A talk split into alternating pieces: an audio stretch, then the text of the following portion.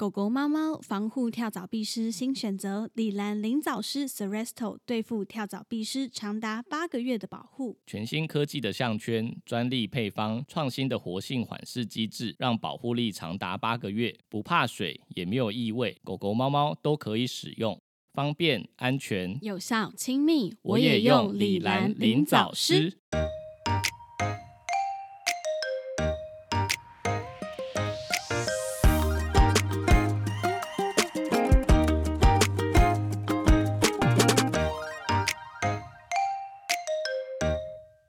来到 Moment Vet 兽医碎碎念，我是兽医师马克。我是动物医院柜台小鱼。我们的节目会在每周四的晚间六点更新，为大家带来动物医院的日常生活以及闲聊，提供宠物医疗相关的知识。好，节目开始，想要先跟大家分享一下，就是非常新鲜，今天刚收到的一个讯息。那呃，这个讯息的内容其实也是一个粉丝传来的提问，那他还附了就是蛮多张的照片。对，就是你今天很很紧急的传讯息给我嘛，然后跟我讲说怎么办，然后我就去点开来看，然后就看到呃照片是一只狗的后脚，对，然后狼爪就是被橡皮筋绑住这样，对，嗯，然后讯息的内容是，好，我来念一下好了。好，他说：“你好，我想请问，就是我们家的狗狗从小的时候就有一只脚趾长得很怪，特别歪也特别松，不知道是断掉了还是多长出来的。我阿公本来要带它去手术，但是刚刚别家有养狗的邻居来说，这个绑橡皮筋自己就会掉了。可是绑完之后，看狗狗好像有点不舒服，会一直去咬。想问这样绑是可以的吗？然后附上很多张就是后脚被绑上。”橡皮筋的照片，嗯，啊，我我讲一下我当时看到的心情。好，我当时看到其实很紧张，因为我就觉得天哪，怎么会就是有这样的事情发生呢？我就立刻截图，然后传给马克说：“你赶快回复他一下。”这样，那马克来说明一下这这个事件到底是哪个部分有问题了？就是呃，嗯，那那个结构它是正常的啦，就是它是遗传的关系，有些狗狗就是会有。嗯，后脚就是多一只拇指，对，呃，有点像是正常，因为我们看到会只有四只脚趾嘛，对，然后有的拇指是会消失的，就是已经已经像退化掉了，对，但是有一些可能遗传的关系，它就是会这一根就是保留着，就是保留它最原始的状态。那有些情况下，它可能是有骨骼跟肌肉相连的。那有些情况下，它就只剩下一节，然后用皮皮就只有皮带着而已。对，就皮，然后但是还是会长指甲。对，会长指甲，然后有皮，但中间没有怪怪的。对，中间没有骨头连接。对，然后就在跑步的时候，它可能就是有点会甩动或摆荡这样。嗯嗯嗯。那这位网友可能就是他的家人觉得这个是不正常的，就想要把它移除掉。对。但它其实就是正常构造的一个部分，就像我们的小拇指一样。对，反正就是它就是我们的手指头跟脚趾头的一个部分。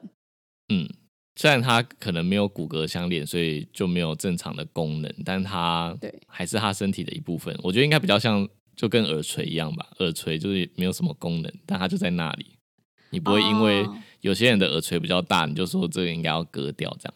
对啊，你这样形容耳垂就比较贴近一点啊。对，就它没有功能嘛，然后就是挂在那里。对，对，但是你也不会说你耳垂好大，你怎么不把它割掉？这样。对，总而言之呢，这是一个正常的结构，就是很多狗狗都会有。但是这个主人呢，在发讯息来的照片中，他已经就是听了邻居的话，是把那个橡皮筋绑死在那个那根脚趾上。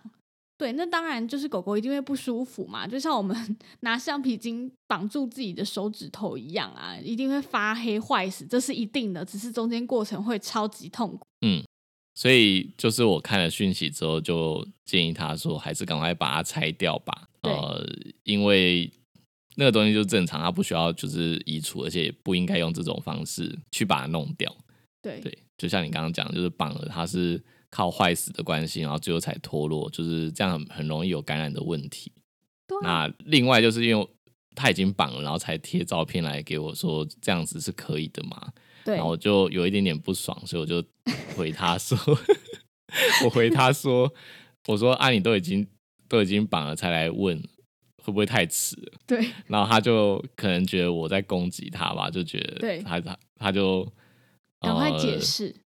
对他解释，但是他其实我觉得他应该有一点点的不爽，就他可能有一点点觉得就是呃这件事情不是他决定要做的，可能是他的家人，对他是不是说他阿公？阿公跟邻居吧，对，就是可能是家人做的，所以他可能来获得这就想要问我们这些资讯，就是我在猜，可能嗯他也是想要去劝说他家人，如果如果这是错的话，他想要劝说他嗯家人不要这样子做，因为他觉得他不舒服嘛。嗯，对，所以他就他就有一点点不高兴的说，就是你们不要再指责我了，我也是就是想要帮助他这样，我也他说他真的很爱这只狗狗，这样只是嗯就是家人的反观念比较对观念比难较难以去改变这样。嗯，对，所以他就觉得很为难，所以才跟我们求助这样子。但其实我已经讲的很委婉了。他如果他如果看我们群主的，就是我们自己私底下在骂他，应该会更伤心。对他应该会更相信。没有啊，我觉嗯得，我觉得他至少还会问。我觉得嗯至少不是用这个方式，然后去错误，然后一直到我们发现的时候，天哪，他的脚趾头已经坏死，甚至已经感染出现问题了。就至嗯少我觉得，哦，在他一开始绑上去就问，我们还救得到这只狗，你懂吗？所以我就觉得啊，至少有点哎、欣慰。其实这让我想到，就是我发现他就是他可能发这个讯息，他只是嗯希望从我们这边得到专业的资讯之后，他再去拿去给他阿公还是家人看。对然后我就想到一件陈年往事，就是你也曾经带过你阿公来哦 来，就是我们医院。对对对，我阿公也是一个就是类似这样子的老人，就是嗯嗯，嗯那那一次是什么原因你叫他来啊？啊，因为他一直给我家狗洗澡啦。反正我家狗就异位性皮肤炎嘛，嗯那就是我自己在医院上班，其实我知道那个东西要怎么做治疗，我也拿了就是药浴什么回家，就是洗要给它洗。但是你也嗯知道，我那时候就要上班嘛，也要上课，所以根本就没有办法在家一直顾着我阿公跟那一只狗。然后我阿公就是，嗯呃，不知道听谁讲，然后就是每天帮狗狗洗澡，因为他觉得它的皮肤就是有问题，就是会有很多皮屑啊，然后看起来很不正常，他就更努力的帮它洗澡，每天洗。然后到后来，我真的觉得受不了，而且屡劝不听，他就是听不进去，我不知道为什么。所以你就是带他来是因为就是希望我跟他讲不要天天洗这样，对对，因为我跟他讲，但就是但是我觉得很奇怪哦，就是我不知道同业有没有这种感觉，就是像家人，就是永远都觉得反正啊你讲的不准啊什么的，但我明明就在医院工作，我不知道他们为什么要这样。就就是是我已经跟他们讲说，这样子正确的观念就是什么？例如说，我就跟他说，我觉得狗狗就是每年应该要做健康检查，要洗牙什么的，不然很会很容易引起什么问题，脚底毛一定要剃呀什么的。但我妈就说，哦，我就没空啊，没关系啦什么的。就我就觉得是怎样？我跟你讲了，你都不听，什么意思？嗯，就他们就觉得不知道是太熟了吗，还是就觉得反正我是小朋友讲的话都不用听了，所以我就决决定把我阿公还有家人全部带去医院，然后让马克跟他们讲。对我就对记得这件事情，就是阿公听完我讲了之后，他就是我不知道他的他的表情跟他的态度非常的微他，他妙。当下听懂了，但回家又忘又听不懂了。对他就是这样。没有，我只记得我当下跟他讲完了之后，他就是感觉呃有回应我说他听他懂了，然后他知道了，然后但是看起来面色很凝重的走出嗯很不甘愿，对，有一点不甘愿。没有，因为因为我们家就是从小到大真的都有养狗，然后他就是用他这一套养狗的方式非常多年，他可能也没有遇过异位异位性皮肤炎的狗狗，他不知道怎么会这样子。对，所以他就觉得说，就是啊，听那个邻居谁讲，这样 OK 啊，反正又是邻居，yes，就是老人、朋友、邻居什么的，反正他就跟按照就跟年轻就跟年轻人听网友讲一样，对 啊我觉得莫名其妙。你有问题不先问医生，然后先做了再来问医生，是是在冲啥回？嗯，好，所以这个这个网友就是最后啦，就是他还是嗯，呃希望我们告诉他这样子到底有没有效，就他还是想知道这个答案。我就我就跟他讲说，呃这样没有效之外，就是也不是一个好的处理方式，就是他有可能会感染嘛。然后再加上你刚刚说的，可能过程中是痛苦的。对啊，对，所以我讲完这个之后，我后来又补充一个，就是动保法了。嗯，对，动保法的第三十条就是，呃，没有它不能因因我因为他嗯问了一个问题，他说假设说用这个方法到底可不可行？那如果真的不行，可不可以带去医院，然后把那个东西切除？哦，他他他想说，会不会其实手术是一个比较好的做法？对他希望得到这个答案，对，所以我就念了，我就我就打了《动物保护法》第三十条给他，然嗯后上面写就是呃第三十条的第一款就是违反第五条第二项第一款至第十款各款之一或第六条规定，好好绕口，对故意伤害或使动物遭受伤害，而未达动物肢体严重残缺，然后重要器官功能丧失或死亡，或者是过失伤害或使动物遭受伤害。哦，对，我觉得这法条真的重重点很绕口重，点就是那东西反正就是是不能不能让正常的结构就是随便的，就是被移除掉。对啊，对，所以它不管是不是严重残缺跟，剪尾巴一样吧？对，就是跟剪耳跟剪尾一样，就是现在是不能不能随便进行的。对啊，嗯，就是你让它的就是一个肢体正常的结残缺了，就少了少掉了这个东西。对，对，它就是违反动保法。那没错它可以呃处新台币一万五千元以上七万五千元以下的罚款。嗯嗯对，哦然后我觉得它的第二款第二款他蛮重要，第二款蛮重要，就是说，就你刚刚讲的减额跟减尾是不行的，是在第二款，就是宠物除了绝育的目的外，给予非必要或不具医疗目的的手术行为，这也是违法的。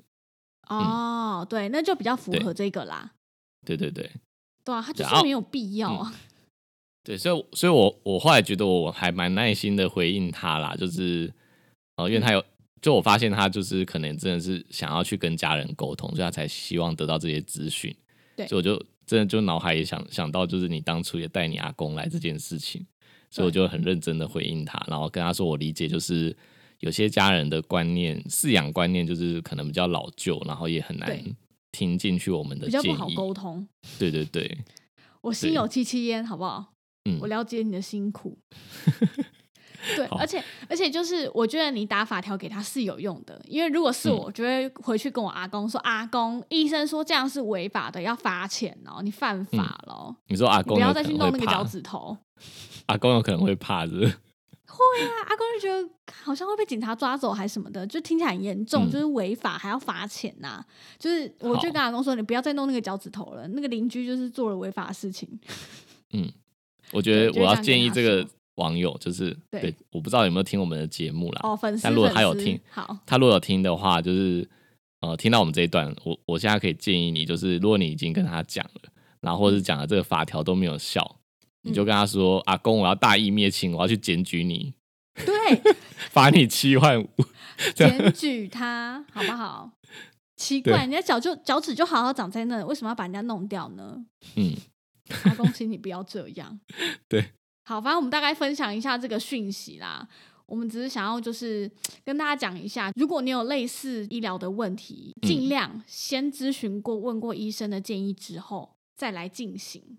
对，不要听邻居的，不要不要听邻居的，邻居是医生吗？他会为你做的事情嗯负责吗？如果真的脚就这样烂了，还是感染了，他会帮你付医疗费吗？对，不会嘛？所以你一定是问医生嘛，好不好？带他去门诊咨询一下，确定一下那是什么。即便就是可能会很糗，就是医生最后跟你说，哎、其实那个就是一个正常的脚趾，别人丢脸没关系嘛，总比把他脚弄坏好啊。你也说很爱这只狗狗，对不对？嗯，对，衷心劝告各位听众，要问问题之前，先先考虑清楚，还是先做之前也要先考虑清楚。嗯，OK。好，哦，对，我突然想到一件事情，就是这个脚趾事件让我想到，因为我觉得这类似应该乡野奇谈吧，就是那种邻居传说。然后我突嗯然想到一个，最近在 IG 的推荐的贴文里面，然后一直出现狗狗美容，然后有在帮人嗯家做不用麻醉的洗牙。嗯，我我是真的好奇，因为我不知道它是怎么进行的，因为看照片感觉很神奇。点进去看那间美容院分享的一些贴文照片，然后也有很多事主分享。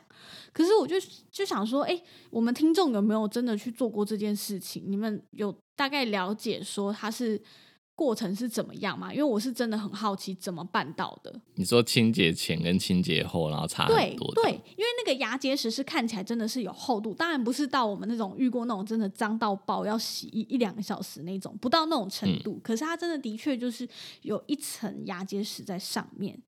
可是它洗完之后确实是不见了，而且也是同一只狗没错，所以我真的很想知道不用麻醉的这个洗牙到底是怎么做的。我之前就是看到的是，他们就是直接用止血钳或者是呃钳子那类的东西，然后直接把它、对直接把它夹破，然后或者是直接把它刮下来。对，但是的确你，你贴的那些照片，它有的看起来干净到像抛光过。对啊，对，就我就我也是觉得蛮特别的啊，就是真的有像他照片这么夸张吗？对，还是对，因为啊因为我之前有看过其他的 我之前有看过其他的照片，没有像这个这么完美，所以你这次贴的照片的确是有点完美。很神秘耶，所以拜托，嗯就是听众假、还是你是美容师，你知道人家是怎么做的，可以拜托告诉我们吗？因为我真的很好奇，因为我们 自己在兽医院工作人认知就是得全身麻醉，然后洗完抛光之后才有办法达到那个效果。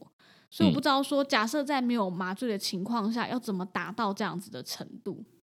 哎、但我之前听到一个乡野奇谈，嗯，就是也是网友说的，就是他他自己嗯贴他就是去无麻醉洗牙的经验，然后他他的无麻醉洗牙很特别，因为那个美容师告诉他说，就是他们是用催眠的方式让他的狗很放松，所以可以洗牙。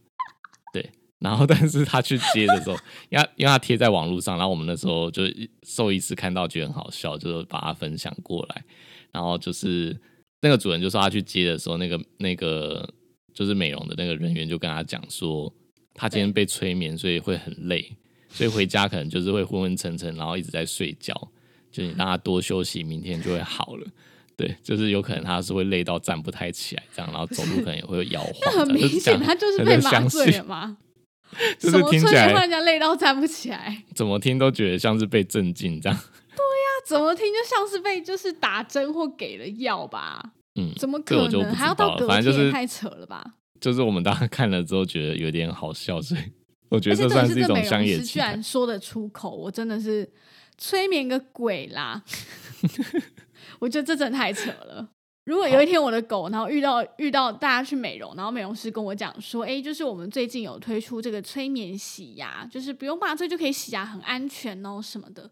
然后可能会很生气，我会在柜台就是喂教他一番，跟他说：“你现在这就是骗人的行为，我觉得我觉得要去检举你。”然后喂教他，我告诉你牙齿要怎么洗才会干净。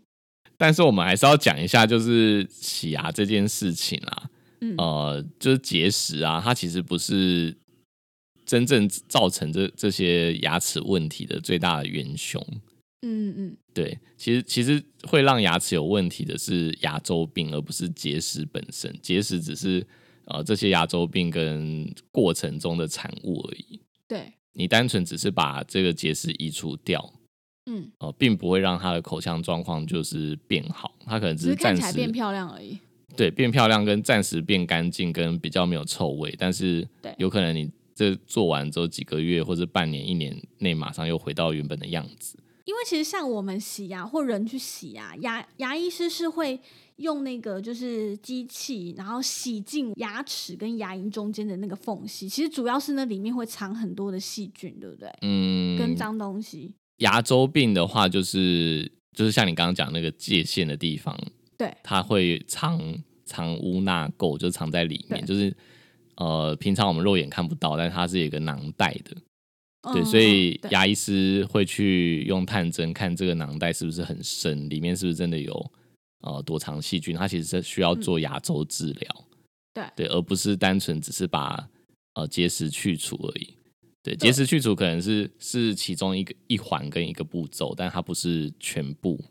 嗯，对，所以现在呃，像我们如果真的有在做洗牙，它的牙齿就是很明显有很严重的牙周病的时候，其实我们也会建议他就是可以去就是牙齿的专科做一下评估，对他有没有需要做到牙周治疗这样子。好，而且我我也觉得很奇怪，那狗就这么乖，让它这样子弄那个牙齿啊？你还在纠结这个？不是，因为那个真的很干净啊，害我想说奇怪，如果真的有那么简单，那我们这些兽医师到底在干嘛？可能他也有催眠。好了，反正如果你们有类似的经验或听过别人是怎么做，拜托私讯给我，我真的很想知道。好，但你你知道了又能怎样？我都已经跟你讲说，就是去掉牙结石，不代表完整的治疗。骂他啊！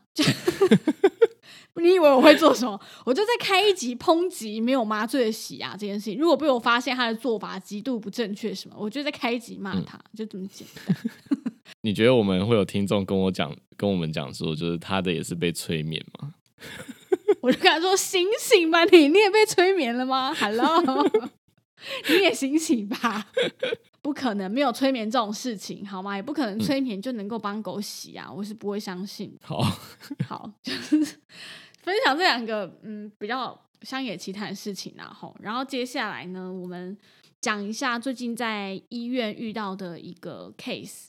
这故事有点长哎，我一直不知道从哪边开始讲起。好，来叙述一下这只猫咪就是到我们医院就诊的一个过程。好了，它其实就是因为猫咪食欲不好，然后一直有呕吐的状况。那原本是在其他的医院就诊，那因为原本的医院就是建议，就是跟他讲说，哦，这个部分可能要转院处理或治疗会比较好一点，所以就是经过转诊之后来到我们医院。哎，我讲一下，其实他。他在那间医院已经诊断是肾脏病了啦，对，然后但是可能治疗了一段时间，我印象中就主人说是治疗两周了，然后当然就是一直没有起色，然后那边的医师就是建议他说可以到我们这边再做一下评估跟检查，哦，对，然后所以才来到我们这边。那我帮他检查之后，就是发现他有呃单侧的输尿管就是阻塞。而且有很严重的贫血，嗯。嗯，对，他的呃 PCV 就是红血球的浓度只有百分之十二而已，嗯，对，正常的话大概都会落在三十二、三十四左右，对，但是。如果说呃低于二十以下或者二十五以下，我们可能就会建议要输血这样，嗯，他他已经少少了一半以上，对，只剩下十二是非常非常低的。好可怕！但是他他的猫其实精神也还是不错啦，所以我那时候就在推测它的贫血可能已经很长一段时间，就是慢慢慢慢的，所以它对已经适应这个东西了。对对，所以就没有很明显的症状。然后那时候来的，它的尿毒指数、BUN 的指数也是，我记得应该是破百，一百一百八十几，还是将近要两百这样，哇，就很高很高。对，那因为因为。做超音波检查的时候，发现他输尿管阻塞。嗯，那我就跟他讲说，他现在的情况可能需要输血，先把红血球的浓度呃尽量的回到正常值之后，嗯，再就是都稳定的话，可能下一步就是必须要手术，把这个输尿管阻塞的问题解决。哎，马克要不要说明一下输尿管阻塞是什么？这好难讲哦，因为我平常就是都会拿一个图谱，然后告诉主人就是解剖的构造。呃，简单来说就是肾脏啊，它不是很多过滤的单元，它会产生尿，会滤滤出尿液来嘛？对对，那尿液它就是会经过集尿管，就很多很多的的集尿管，它会到一个地方，我们叫做肾盂，就是它会集中全部流到肾盂里面去。对，那剩余它就有点像一个漏斗的构造，它就把所有的尿集中起来之后，呃，经过一条管路，就是到输尿管，嗯，呃，然后进到膀胱，就接到膀胱里面去，然后所以尿就会装到膀胱里。打个比方来说，我很常跟主人形容，就就很像是洗洗脸槽这样子，那输尿管就是排水管。对，假设你今天的对排水管塞住的时候，是不是我们呃放水了之后，那个水很难流下去，就会积水对对，所以肾脏的剩余就会扩张，就会变大。对，嗯，对，所以肾脏就会坏掉，指数就会变高。对对对，就是这样，就毒素排不出去，然后甚至说它它剩余扩张的太厉害，它会去压迫到肾脏本身的结构跟细胞，还有血液循环这些，就是肾脏就会坏了。对。那为什么会影响他的红血球？贫血的话，原因就很多。他如果、呃一来就是尿毒的指数比较高，呃，嗯它的血球就等于泡在一个有毒的环境，所以他的寿命也会减短。嗯，对，嗯然后再来就是尿毒指数高的时候，他可能会有一些发炎的反应，所以嗯这些发炎会造造成他的血液的流失。嗯，对，所以呃各种情况就是让他的血球的耗损率变高了。对，但是另外还有一个问题就是它制造的能力可能也会变差。嗯对，因为肾脏它有一个功能是呃会去分泌一个东西叫做红血球生成素，去刺激骨髓造血。嗯对，但如果说肾脏它的功能停摆，或者说慢性肾病太严重的时候，嗯它没有办法去刺激骨髓造血，对所以就会变成说耗损量也大，然后嗯产出量变少，所以最后就变成贫血了。嗯，所以它就是一环扣着一环嘛，对对对就是反映出来最直接的状况就是猫会不断的吐，然后还有贫血的状况发生。嗯，对，所以我嗯。那时候就是建议他先输血，然后等到他的状况稳定一点，那就可以安排手术，把这个嗯。输尿管阻塞的部分解决掉。那在嗯狗来说的话，因为狗的输尿管呃就比较粗，所以他们可以做就是像啊输尿管切开，直接把结石啊或者是东西拿出来。哦、呃，或者是就是切完之后取出之后，就是装支架去对撑住这个输尿管，让它不要狭窄或者是粘黏。通常塞在里面的是什么？呃，石头或者是结晶类的东西，或者是一些发炎的细胞，哦，对，都有可能。。对对对。原来如此。那猫的话，因为它们的输尿管就很细很细，所以它比较不建议做就是输尿管切开，然后取里面的东西，因为拿出来之后了，对，之后就是它狭窄或者说再次阻塞的几率就会变高。所以你想象说这根管子我们切过了，它之后上面就会形成一些疤痕或结缔组织，嗯，所以它的管路管径只会变得比之前更小而已。对对，所以很容易又会再塞住，或者是就完全不通。对，嗯所以猫的嗯话，呃，比较好的处理方式是装，就是我们叫做呃人工的输尿管的绕道系统。嗯嗯，一样用用洗手槽做个比喻，就是那个水管很难修，所以我们就是装一根新的水管。对那原本的那个水管塞住了，它就会自动呃水就会自动流到另外一个是通的地方，这样。对，嗯，有点像是这样让它能够的一个系统。维持顺畅到膀胱这样子。对对对，OK，这个主人呢，就是啊，马克就是这样建议他了嘛。那因嗯为他们也很表明的说，因为自己就是有费用的考量，所以对，他有一些经费上面的问题啦。嗯，对就那时候好像跟我说，是因为疫情的关系，就是也没有薪水，哦，所以可能要等到就是发薪水才有机会手术这样。那我我那时候就是帮他想了一个办法，因为就是输血其实这个费用也是蛮可观的，嗯对，所以我就建议他说，那我们可以选择就是不不去像呃血库买血，而是嗯你可以自己找就是朋友的猫啊，或者是说有没有家人有养去社团里面求嗯助啊。对，然后找血猫来配对。如果说它的血液是可嗯以配对的话，那就是可以节省一些费用。我来讲一下书书写这个东西好了，因为我猜应该很多粉丝没有遇过，真的也没有经验，想说一起跟大家分享一下。就是呃，原则上来说，如果真的以救急来看，通常我们是会直接建议主人跟所谓的血库中心直接购买，对，因为它就是最快，然后。应该说猫血猫的品质啊，然后来源也都比较稳定一些，比较不嗯会有一些传染病的问题。所以原则上这个是最快速的方式。那当然就是费用上真的是蛮贵的，我直接就跟大家讲一下缺点价格。就是费用的问题。嗯，对，它真的就是贵，其他的我觉得都都还好，甚至还比一般你去社团里面找朋友的猫儿来都可能来得好，因为你不确定他们有没有每年定期打预防针、健康检查、协议寄生虫的检查这些的。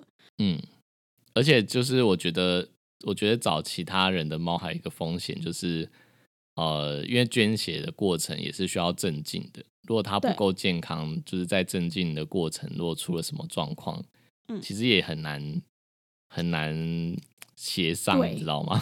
对对我懂，我懂，就是压力会嗯有点大，因为如果嗯又是朋友的猫，真的怎么了？你真的是很很难啦。对，就这个责任归咎，我觉得太难了，所以我觉得最简单又最快速的方式，当然就是去买血。那一般来说，血库买血的话，他们会先做两件事情。第一件事情就是呃验血型，再来验完血型之后，就是做血液的配对。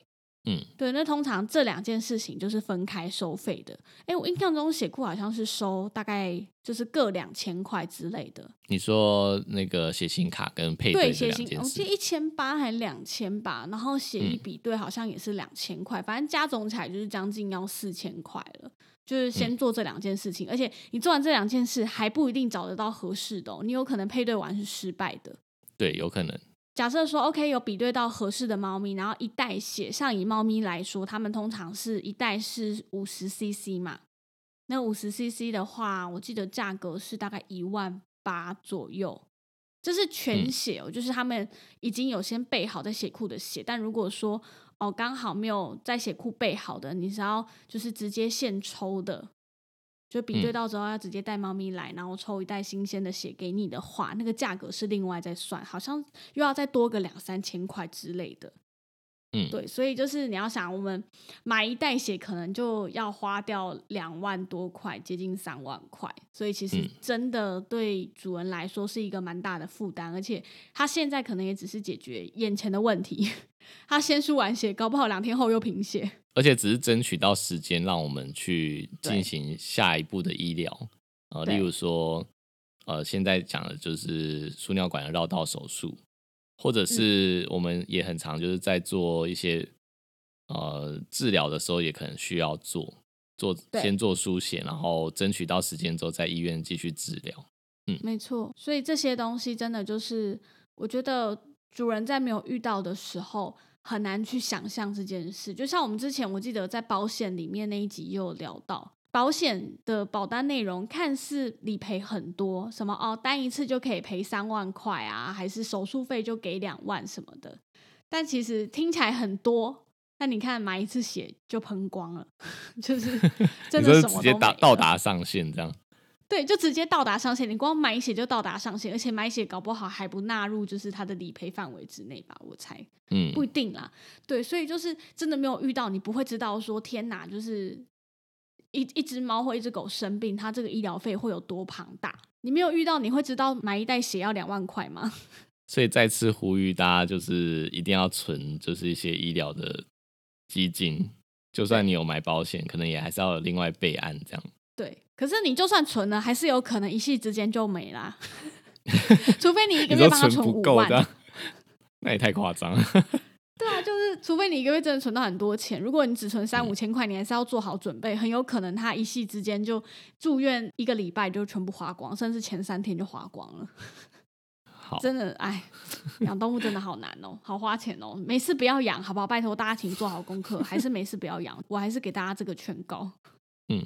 好，那我们回到刚刚讲的，后来就是就是我们给了主人这个选项嘛，就是可能取得血液跟输血比较经济的方式，对，就是刚刚讲，虽然它有一些可能要考量的其他的风险跟缺点，但至少是相较之下便宜比较多的。对，甚至我也还建议他，就是你也可以回到就是原本呃住家附近的医院，就是先在那边输血看看。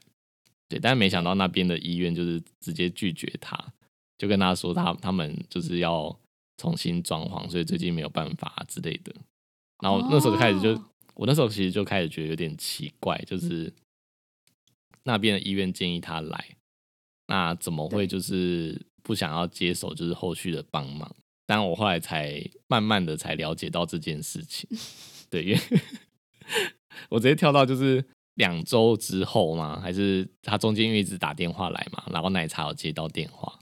对，这段时间呢，就是一直打电话来，然后迟迟就是还没有帮他的猫咪输血，然后对，就是什么都没有做，但是一直问我们，就是他他现在好像精神不好，还是他吐了要怎么办啊？对，他就说他的猫一直在吐啊。嗯，然后我们柜台就是奶茶，然后跟其他助理有接到电话，就一直跟他讲说，因为。他的问题还是没有解决，所以会吐这件事情一定是没有办法，就是去改就很符合他的他的状况。但是因为我们没有去解决它，所以他会有这些症状，都是很合理的。对啊，对啊，嗯对啊，就是你不是看了医生就好了嘛？你要做治疗嘛，对而且你已经他就是知道他的问题在哪啦。对，但他就是很焦虑的，会一直打电话来问怎么办之类的。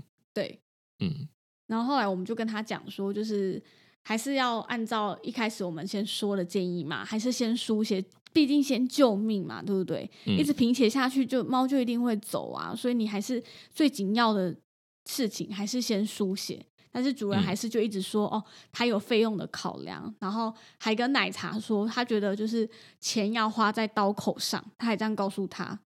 然后结果他就是买了一堆保 保健品给他的猫嗯吃，对，然后也就是他后来回诊的时候还问我说，就是这些东西有有用吗？什么意真思的就是保养品这类的东西，就是在这他这个阶段，我觉得一点帮助都没有。但是就是你为什么不把这个钱拿来拿来买血嘞？他需要的是血，不是保养品啊！反正他两周之后就是来回诊嘛，然后我以为他可能就是想通了在桃园有 有找到医院验血，还是说呃输血这些问题，他是不是已经搞定了？就没想到他回来的时候跟我讲说，这两周就是他去其他医院都没有人要帮他验血，都说不用验，然后呃他也没有输血，他也没有找血猫，反正就什么都没做。然后两周之后回来，然后跟我说他觉得他精神好像比较好了，想要再做一下检查看看。然后我就帮他检查，然后发现他的呃 PCV 就是红血球的浓度只剩下百分之十，就又掉了二这样。他是在嗯等待奇迹，是不是？就是什么都不要做，然后看看上天会不会眷顾他，分他一点奇迹。我就是这样，这样我也不知道该怎么办啦。就是我，我就只能再建议他说，你可能还是，如果你想要他变好，就是至少你要给他这个机会，要去做做看才知道。对，但是他还是说他没有钱，然后又他自己有提出一个一个怎么讲，就是他有提出一个说法啦，他就嗯说就是他，因为他回去桃园之后，就是听其他医生说，呃，他的身体这样的状况开刀，就是感觉风险很高啊，然后他的猫又这么瘦，是不是很容易就因为手术之后就死亡，还是说体力就越来越差就死掉了？然后我就想说，主人特别提了这个，我我是不知道是不是真的有其他医生这样跟他说啦，那也有可能是主人自己自己想的，所以我就在想说，他是不是想要一个台阶下？我我我自己觉嗯得啦，就是主人很长，例如说他去咨询另外一个医生的建议，可是他只听他想要听的部分。嗯，就医生一定有跟他讲嘛，哦，可能就是这个还是按照原本医生的建议，得先输血完，状况稳定之后，我们再来考虑手术。然后他一定会问医生嘛，啊，医生呢，他这样子状况那么严重，手术会不会有什么风险？然后医生就一定会这样跟他讲嘛。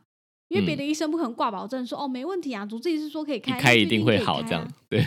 对啊，怎么可能？所以我就觉得这一来一往，完全可以想象那个对话是从哪里开始。嗯嗯，反正我就是因为听到他这样讲了，我想说他可能需要一个台阶下，然后减轻自己什么都没有做的罪恶感嘛，所以我就给他一个台阶下，讲说，嗯，你要你要，如果你真的很担心风险还是什么的话，那的确他这些风险都是有的。如果你很担心，嗯只要一做手术，是不是就一定会死亡还是离开？你很 care 这件事情，那嗯我觉得可能现在选择做这么积极的治疗，就不是最适合你跟他的。嗯，对对对，我就想说他的身体的状况的确是也不太适合啊，尤其是你到现在都还没有输血，PCB 从十二又到对又变成十了，对，所以我就说你们如果那么担心的话，那我觉得你可以回去再跟家人讨论一下。然后他也是说好啊，他回去跟家人讨论看看。那嗯如果有需要的话，再跟我们约时间。他还是想要在我们这边书写这样。然后我心里就想说，我都已经给你一个比较经济实惠的方式了，但你还是想要在我这边 书写。我这边的话就是没有在做做一般的配对哦，都是直接跟血库买血这样。嗯，对啊，反正他就说他回去跟家人讨论，我就想说好吧，那就让他回去。对，那就他过几天就是又打电话来说，就是猫怎么又吐啦什么的。这一次打电话来是另外一个医师接，就就是我同事嘛，嗯，他就跟同事抱怨说我讲法就是前后矛盾，就是前前后讲的不一样哦。就是说我之前明明就是说可以开刀治疗，但后来又说就是好啦可以其实也可以不用开刀，对，因为身身体状况的确是不太好。不烦？对他就他就他就跟我的同事讲说，就是我前后讲的不一样，就是一下可以，一下不行。然后我同事心里就 OS 想说，那是因为你一直摇摆不定，到底要不要治疗，对也不讲。对，因为他那中间又一直打电话到医院说他的猫一直吐，要怎么办？对，然后我们就只能配合他。所以我的同事就是 OS 想说，呃，马克医师根本就没有矛盾，矛盾的是你自己。对呀、对啊，他甚至还后来后来后来我发现他就是我们任何一个呃医院的人员或者是其他医院的医师，他跟这个医师或者说跟我，他就是抱怨其他医生，然后跟、跟我的同事啊就抱怨我，然后跟我还抱怨奶茶说，呃柜台都就是一直一直。恐吓他啊，说什么就是这样子下去，就是猫说他的猫要死死掉了，很严重。对对对，反正就是后来发现他就是一个呃，跟 A 讲 B 的坏话，然后再跟 B 讲 C 的坏话，这样。嗯，反正最最后啦，就是我们都还是很有耐心的这样跟他说。对啊，上个礼拜就是主人又打电话来了，嗯，那他这次是奶茶接的嘛，他就跟他讲说他被他呃桃园就是长期看诊的医院拒看了。对，你讲一下奶茶跟你讲的这个内容好了。他打电话来，然后他就问奶茶说：“我想请问你一个问题，如果事主问你们费用跟明细，你们会很受伤吗？”奶茶就回答说：“不会啊，如果主人想知道，我们当然会直接告知，然后也会列明细给你啊。”然后嗯主人就说：“那为什么我问医生，呃，能不能跟你们要费用跟明细这样子？”然后医生跟他说：“你这样问我们会很受伤，我们一直以来都已经给你很大的优惠了。”然后以猫咪目前的疾病来说，我们也没有什么办法能够帮它了。你去其他医院吧，这样。嗯然后奶茶就跟他讲说：“哦，我不知道当时发生了什么状况，这样子，所以我也没有办法给你什么太多的意见啊，因为毕竟他不是当事人嘛。”嗯然后主人就说：“我有要求医生，就是给我从就是猫咪看诊一开始到现在的医疗明细，这样他们也都给我啦。然后只是每次的药钱都不一样，所以我才提出疑问。然后我们嗯就觉得很尴尬、啊，就是每间医院收费标准当然不一样啊，所以只要没有嗯超出兽医师工会规定的费用，原则上都是合理的。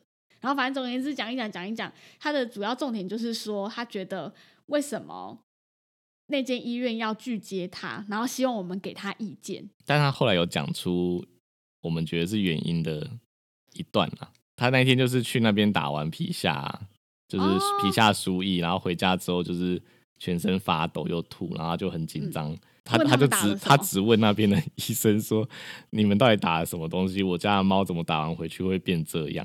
然后他就说，因为当下那个医生不在，所以他后来才再找时间去找那个医生谈。然后那医生就跟他讲说：“你这样问我们受伤，我们已经已经就是很努力的帮助你了，而且给你很多优惠。然后现在我们真的帮不了他，你去其他地方好了。”然后他就说，他也不知道是不是助理跟医生加有天助说了什么才变这样，现在又要怪给助理，所以应该是助理害我的。加油天醋，才才害我跟医生有误会，但是我们一看就知道误会的点就是在于说他回去的不舒服，他都归咎于这个医生是不是做了什么？嗯，你该做的事情不做，就跟你说他现在最需要的是输血，然后接下来要手术，然后他回去。我们其他医生嗯也不能做什么，只能真的就是帮他打皮下，让他稍微舒服一点点，嗯嗯，就这样。对啊。但其实说实在话，我也我也遇到他一次这样啊，就是哦，呃，我在我在我们这边有开一个食欲促进的药给他。那这个食欲促进的药，它就是偶尔会出现一个副作用，就是猫吃了之后，它可能会有一点点亢奋跟躁动，就是没有办法嗯嗯嗯没有办法很好的休息，他就是可能会嗯突然间活力变旺盛这样子，嗯，然后变得比较敏感。嗯那主人就是他也是吃了之后，他也是打电话回来跟我讲说，医生你开的药到底是什么？为什么他吃了之后都不能休息，不能睡觉，然后一直嗯在、一直黏着我，然后一直吵这样。嗯嗯，然后那时候我也是想说，就是他那种质疑的态度，其实会让我们很不舒服啦。哦，他的问法是不，对，就是不 OK 的，就是会有一种，就是你到底给我什么药？就是这药是不是有害？是不是有毒？哦我懂。了，我懂了。对但我们其实不会有人就是想要故意就是开一个有毒还是有有害的药给你啊。然后有时候就是刚好比较罕见的副作用出现了嘛，对，但我那嗯当下也还是蛮有耐心的，就是跟他解释这个药就是这样子啊。其实对，呃，如果真的发生了，就代表说这个药可能之后不适合他。嗯那我们只要等就是时间过，就是这个药代谢掉之后就 OK 了。它其实对呃猫的本身健康上面也没有什么影响。嗯，对，那我运气比较好，就我那次这样解释完就就度过了。他就 OK 这样，对，就是时间到了才 OK。他当天也是打了三次电话。好 疯狂哦！他到底一天要打几次电话？我自己觉得啦，这个事嗯情吼，就是他前一间医院如果会就是真的到拒接他这个状况的话，我觉得这是长期一直累积下来的，嗯，可能、其实我觉得应该一开始他就觉得他他的问题他已经无法招架，所以才建议他来找我们。对呃，等于说有第二间医院也告诉你可能状况不好了，看看你有没有办法醒来这样子。对但就没有发现没有没有办法，就是还是一直在两三间医院在那边一直逛逛医院跟游走，啊但是一直没有嗯正面去解决这些问题。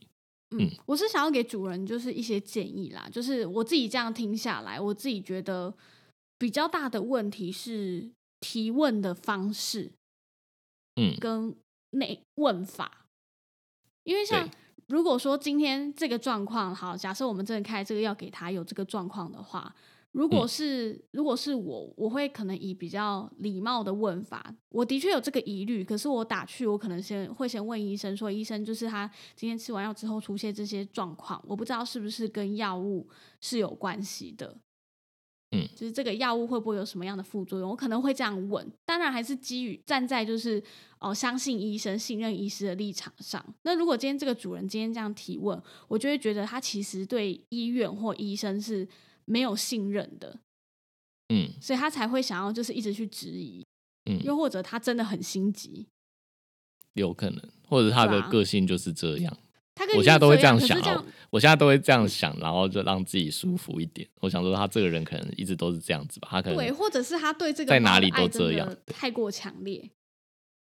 然后以至于没有办法理性的看待一件事情，这样。对，没错。对啊，我我我现在都是这样子说服自己啊，让自己舒服一点。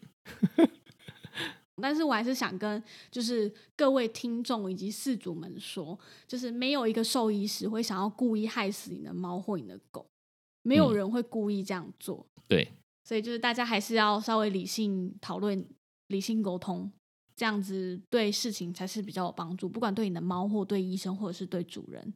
嗯，好，那我们今天就大概分享几件事情啦。对，最后嗯一个就是我们最近遇到的一个状况，希望分享给听众，或者是也分享给同业，然后也嗯提醒主人问问题务必要有礼貌，才不会造成大家的一些误会。就是我觉得真的有一些疑虑之类的，就是也可以委婉一点了。嗯，对，不是质疑，不是打电话去直接质问人家说你这对啊，这是给我的得应该猫看什不管各么药怎么行各业，会这样就是应该都不会希望嗯遇到这样的质疑。嗯，所以如果大家有什么问题，或者是对我们今天讲的医疗的部分，我觉得我们今天好像有一段医疗的内容有点多跟复杂，不过啊我觉得你解释的算是比较简单版本了。是吗？对，总而言之，输尿管阻塞就是那个水管塞住嘛，就是排水管塞住，我们得另外找个方法让它通，就这样。嗯，希望就是都不要遇到啊。对，希望大家都不要遇到啊！如果真的遇到了，就是务必找专业的医师做咨询，这样子。对，或者是你有类似相关的经验想要问我们，都可以私讯到我们的 IG。嗯，今天节目大概就到这边，很谢谢大家的收听，拜嗯拜，拜拜。